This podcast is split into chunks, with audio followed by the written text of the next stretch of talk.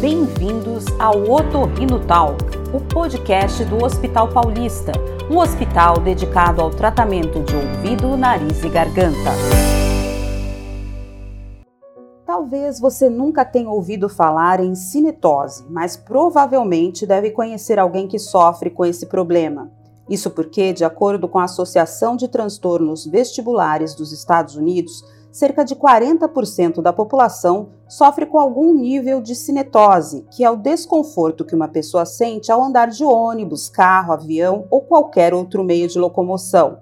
Algumas pessoas passam tão mal que, além de tontura, chegam a ter ânsia de vômito quando precisam fazer uma viagem. E isso ocorre por causa de uma incompatibilidade entre as sensações de equilíbrio percebidas pelo ouvido e o movimento enxergado pela visão. Para falar mais sobre esse assunto no Otorrinotalk de hoje, nós convidamos Rafaela Maia, médica otorrinolaringologista do Hospital Paulista.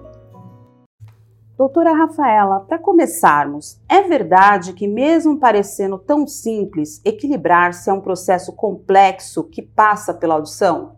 Sim, quando falamos do equilíbrio, não falamos exclusivamente do labirinto, como muitos acham, né, que é labirintite sempre quando tem algum tipo de desequilíbrio, mas falamos de um sistema inteiro que tem participação de diversos órgãos. O labirinto, sem dúvida, é um dos mais importantes, que ele está localizado na orelha, então tem uma relação íntima com a audição, com a cóclea, que é o órgão da audição. Eles são vizinhos, inclusive. E ele é o sensor de aceleração, é, posição e movimento do nosso corpo. Mas junto a ele, nós temos outros sistemas também que participam. Por exemplo, a visão. A visão é muito importante, principalmente quando estamos caminhando e precisamos passar por algum obstáculo. Sem a visão, a gente não consegue prever aquele obstáculo para conseguir programar qual é o movimento perfeito para que a gente não caia, não tropece, por exemplo. A visão também tem uma importante participação com relação à estabilização do campo visual. Se a gente estivesse caminhando e a imagem se mexendo, nós íamos ter uma sensação de desequilíbrio. Outras partes do nosso corpo que, que podem estar relacionadas ao equilíbrio estão fora do nosso sistema vestibular do labirinto. Por exemplo, a musculatura, as articulações, a sensibilidade das extremidades é muito importante. Quando estamos em pé numa superfície, por exemplo, inclinada, a gente precisa saber qual é a posição que o pé está para dar a contratura da musculatura correta. A sensibilidade das extremidades vai dizer para a gente se a gente está caminhando é, numa superfície móvel, por exemplo, numa areia, ou se a gente está caminhando numa superfície estável, como um chão reto ou numa ladeira. Eles são, também são muito importantes para que possamos manter o equilíbrio, principalmente diante é, de situações que não são comuns ao nosso dia a dia. Durante a sua explicação, a senhora falou que a pessoa, se a visão e o equilíbrio não estiverem é, bem balanceados, ela pode ficar tonta, que é o caso da cinetose. Nesse caso, quais seriam as causas desse problema?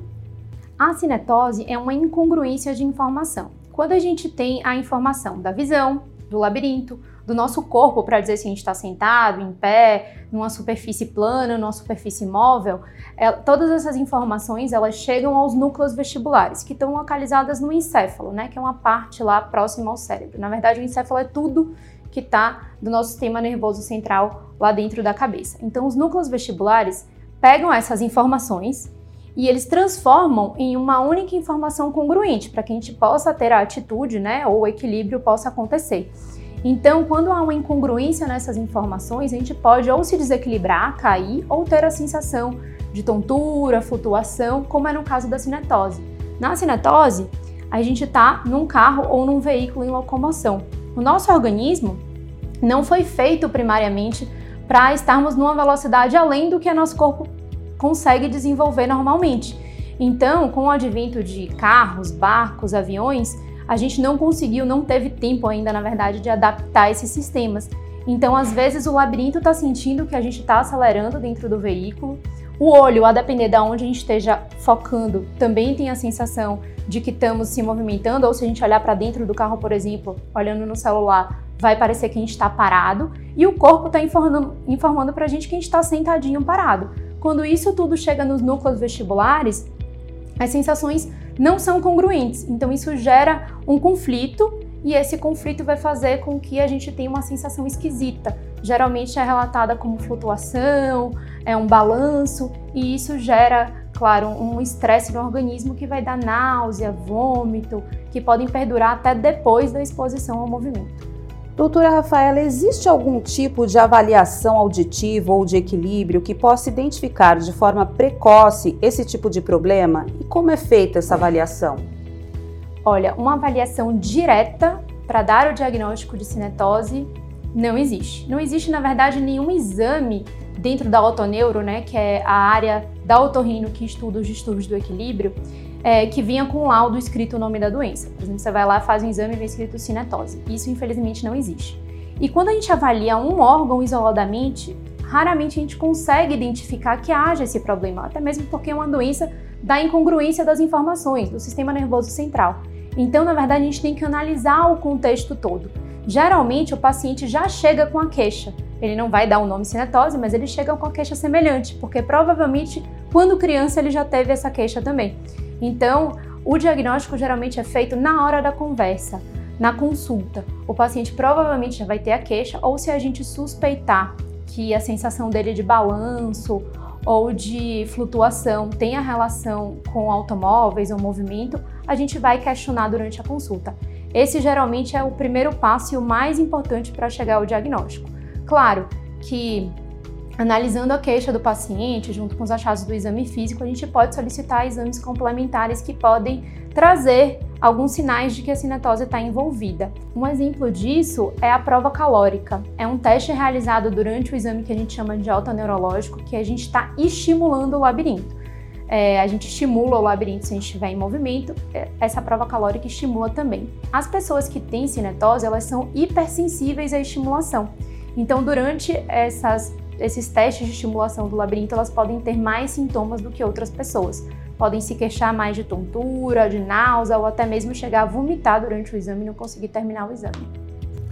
Doutora, em termos de avaliação auditiva e do equilíbrio, né? Como é que é feita essa avaliação e para que casos? A avaliação auditiva e do equilíbrio ela é bem ampla, tá? Geralmente a gente indica primariamente para todo mundo que tenha uma queixa de desequilíbrio ou de tontura. É diferente do que muitos acham, a queixa de tontura ela não é única. Ela não tem um único diagnóstico e uma única explicação. É muito comum a gente ouvir falar que tem labirintite e que então vai tratar a labirintite, eu tomo remédio de labirintite. Isso não é correto. A tontura ela pode ter diversas origens desses sistemas do equilíbrio ou de outros sistemas também. A pessoa quando fala que tá tonta, ela pode estar tá se referindo a se sentir fraca, ou então ela pode estar tá se referindo a uma sensação de desmaio, quando levanta muito rápido, aí fiquei tonta. É a sensação de que a visão ficou escura, de que vai desmaiar. Isso não tem nada a ver com labirinto, isso tem a ver com os órgãos da circulação, com o coração. Ou então, por exemplo, a pessoa quando está é, com a sensação de balanço, diz que está tonta. Pode ter relação com o labirinto e com os outros órgãos do sistema vestibular, principalmente né, os núcleos vestibulares, o cérebro e o cerebelo, que é um órgão super responsável também.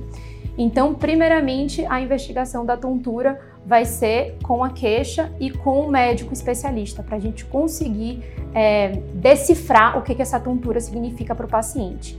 Então, na consulta, a gente pergunta o que é tontura para você, é, como você se sente, quais são os fatores de gatilho, tem melhora, tem piora, tudo isso é uma grande dica para a gente conseguir chegar ao diagnóstico correto. E dentro, claro, das nossas suspeitas depois da conversa, o exame físico também pode trazer grandes dicas de aonde está esse defeitinho é, dentre todos os sensores do equilíbrio que podem estar tá dando sintoma de tontura ou de desequilíbrio para o paciente.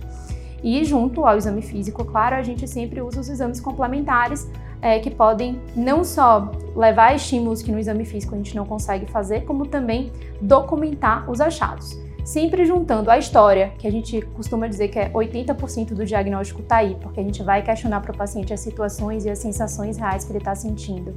O exame físico, que sempre dá dicas para a gente, e os exames complementares, a gente consegue chegar a um diagnóstico correto.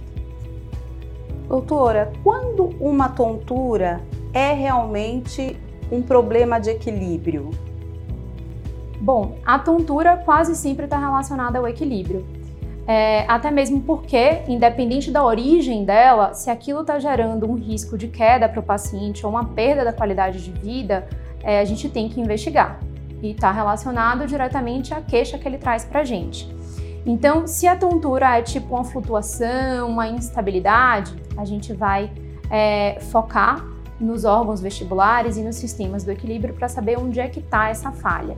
Se a tontura é só o caminhar, a gente pesa mais ainda na queixa de desequilíbrio isoladamente. Às vezes não tem a ver com o labirinto, mas tem a ver com os outros órgãos, uma força muscular. Por exemplo, a pessoa está com uma lesão no quadril. Ela não vai se equilibrar tão bem quanto a pessoa que não tem essa lesão no quadril. Então, a tontura só o caminhar é um sinal de desequilíbrio que a gente vai ter que examinar diretamente é, alguns outros sistemas além do labirinto.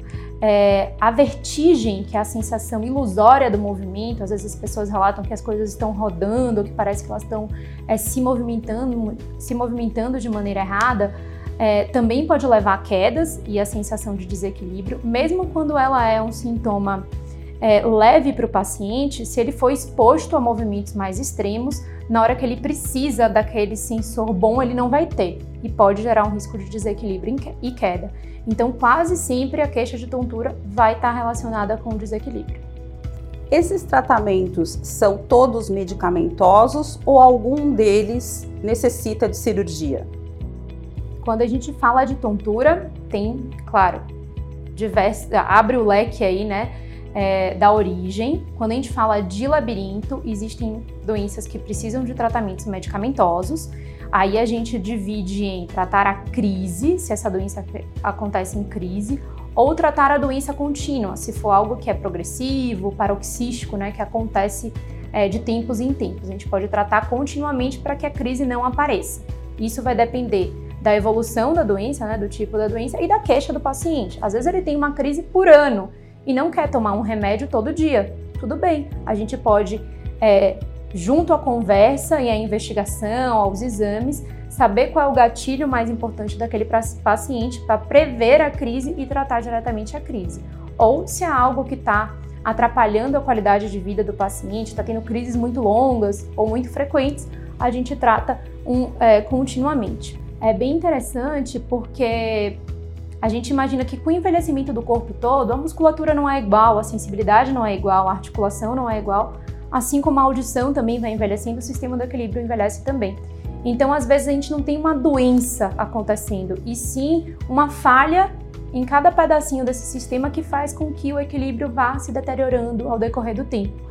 E aí, se a gente visar reforçar esses sistemas, a gente consegue prover uma independência para o idoso, é, uma melhora na qualidade de vida e até mesmo uma prevenção de quedas, por exemplo. Cirurgia às vezes é indicado quando é uma doença pontual, no caso dentro da orelha, se for uma infecção dentro da orelha que a gente precisa drenar, ou se for de outras origens é, tem alguma alteração articular importante que a cirurgia pode ajudar? Pode ser. Se a pessoa tem uma arritmia importante, por exemplo, que faça com que ela tenha uma queda de pressão súbita, ela vai relatar isso como crise de tontura. Aí vai ser, junto, claro, com as outras especialidades, ponderado se existe alguma intervenção, né? É, definitiva que possa ajudar o paciente. Como otorrino, a recomendação é você sempre procurar um atendimento assim que surge uma queixa aguda, para que a gente possa intervir nisso imediatamente e, claro, preventivamente. A audição, todo mundo precisa fazer um acompanhamento, pelo menos anual, é, e o equilíbrio. Não existe uma indicação direta de prevenção, mas a gente sempre recomenda aos idosos, fazendo com que o idoso tenha mais é, qualidade de vida, independência no dia a dia e principalmente previna risco de queda, que é algo que é bem impactante. Chegamos ao final de mais um Otorrinotal, que agradecemos a participação de Rafaela Maia, médica otorrinolaringologista do Hospital Paulista. Você ouviu Otorrino Talk, o podcast do Hospital Paulista, completo, moderno, humano e próximo. Siga-nos também nas redes sociais.